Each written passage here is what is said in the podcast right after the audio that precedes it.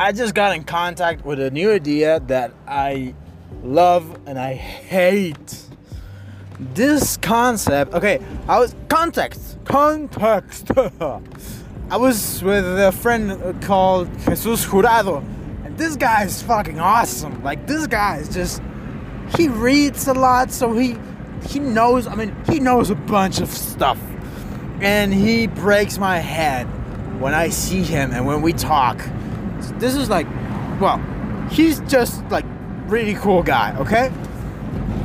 And I came up, I, I went to see him because I have I have this finance trouble, like, and I know he's good with that. So I was like, mm, bro, maybe you can help me. And he was like, yeah, let's walk. So we were walking, and he came up with this concept uh, that he read. I don't remember the the author, but he said, you know, bro, randomness. And I was like, ooh, fuck. Explain. So I'm gonna explain. In life, there's so many things you can take care of. There's so many things that you can control. But at the end of it, randomness is gonna be there. Like, I'm sorry, but I mean, randomness is gonna fucking be there. Yeah, like, you could do all the things that you want to do, like all the, the points and the stats and all the like the measure points to be successful economically, you know? But at some point, randomness is gonna be there. Like saying, yo, what's up, bro? And maybe you cannot get to the point where you want to get because, well, randomness. Like, because you cannot measure that, like, what, like for example, with the Leonora Carrington conference that I need to go to to give.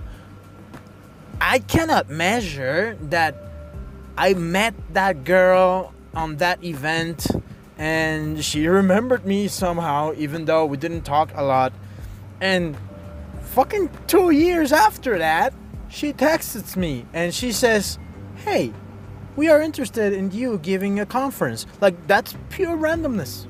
Like pure randomness.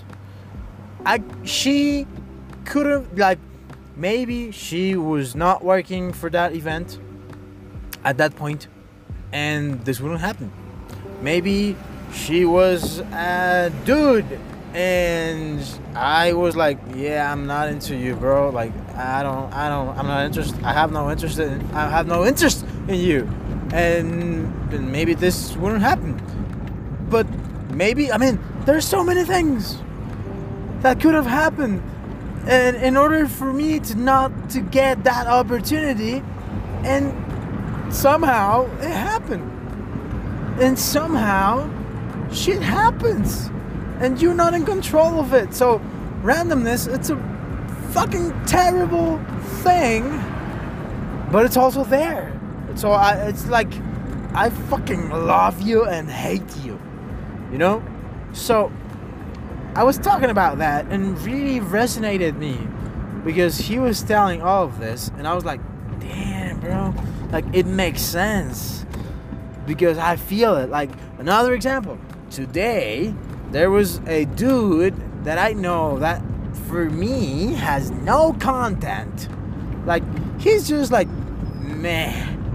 Well, today he was giving a conference and I was like, what the fuck? Why is he giving a conference? Well, he was.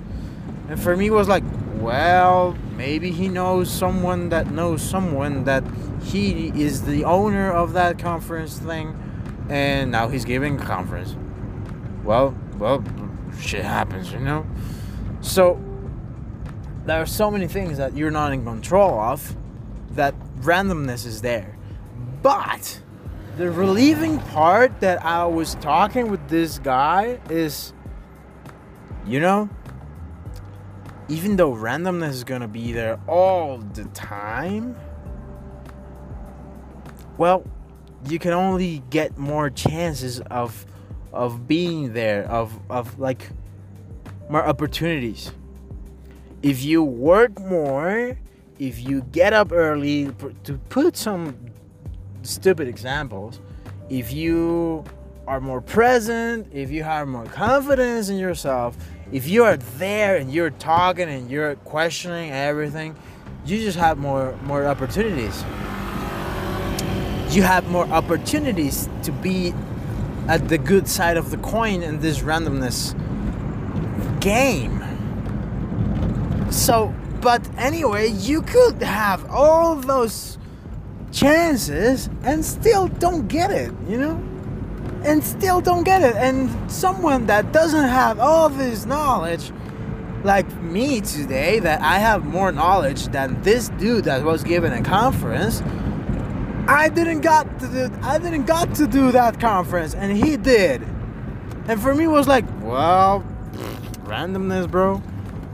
So it's a concept that I just I just learned today and I'm starting to digest. So these are my first thoughts.